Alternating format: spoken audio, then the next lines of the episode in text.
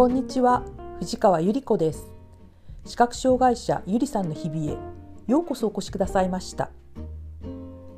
一人で歩いていていた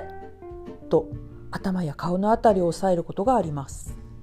原因は何でしょうか？住宅街でお家やマンションの塀とか壁伝いに歩いていて垣根の上から垂れ下がった木の枝とか植物が顔を直撃することがあります。特に春になると植物も勢いを増していて思わぬ成長を遂げているようです。植物系が顔に当たるとまるでビシッと鞭で叩かれたような感じがします。さらに虫が苦手な私はああどうしよう。もし毛虫がついていたらと思うと見えないことがもどかしくてなりません。べこという感じで額とか遮光メガネの近くにあたるもの。それは大抵路駐しているトラックとかタッパのある自動車のサイドミラーです。特に私の身長の場合はちょうど目とか額のあたりの高さにサイドミラーが来るので不意にベコッと当たると遮光メガネが、えー、顔に食い込んだりして痛いと半泣きになります。車から離れるのはほんの少しの時間かもしれないけれどできたらサイドミラーを折りたたんでもらえたら嬉しいなといつも思います。外だけではなくて店の中も用心用心です。最近同行園具さんとちょっと練習して近所のコンビニで食パンと卵牛乳を買えるように店内の棚の位置を覚えました。パンを取ろうとしてちょっと顔を傾けたらガシャという感じで何かに当たりました。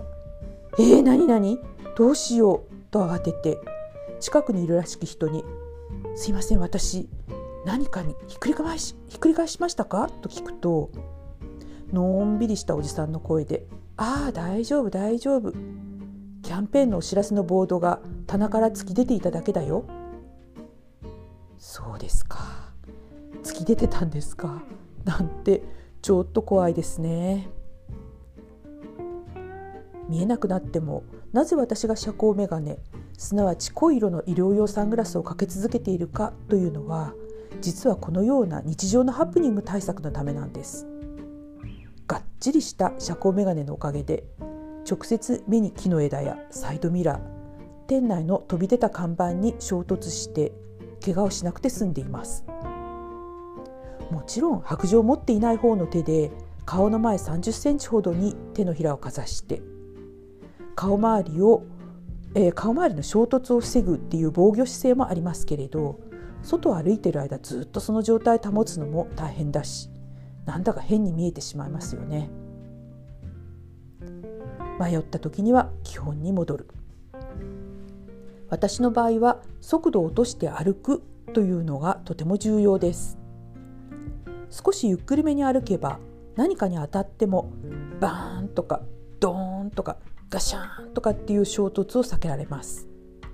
痛さの段階も少しは軽減されることでしょう。それにあれ？すぐ前に何かあるかもという物体を感じる感覚もちゃんと働くということです。空中には危険がいっぱい。見えている人には少しのお手間例えば木の枝を切ったりとかサイドミラーを畳んだりとか店内の飛び出る広告を少なくしたりとかをお願いしたいなと思いますそして見えない私はもっと注意深く基本に立ち返った歩き方をしないといけないなと年度初めの今日改めて決心したのでした今日もお聴きくださいましてありがとうございました。皆様の日常が安全でお幸せでありますよう心からお祈りいたします。ではまた次回。